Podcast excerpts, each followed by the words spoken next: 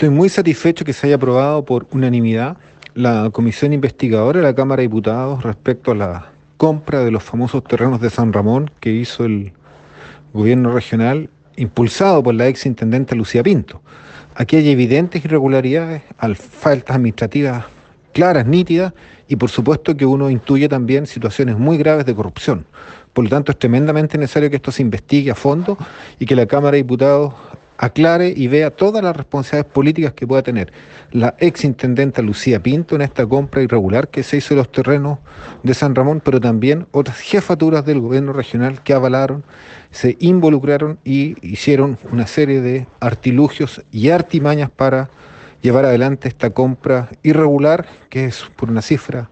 estratosférica, 9.800 millones de dólares, y que ha tenido consecuencias muy negativas para la región de Coquimbo.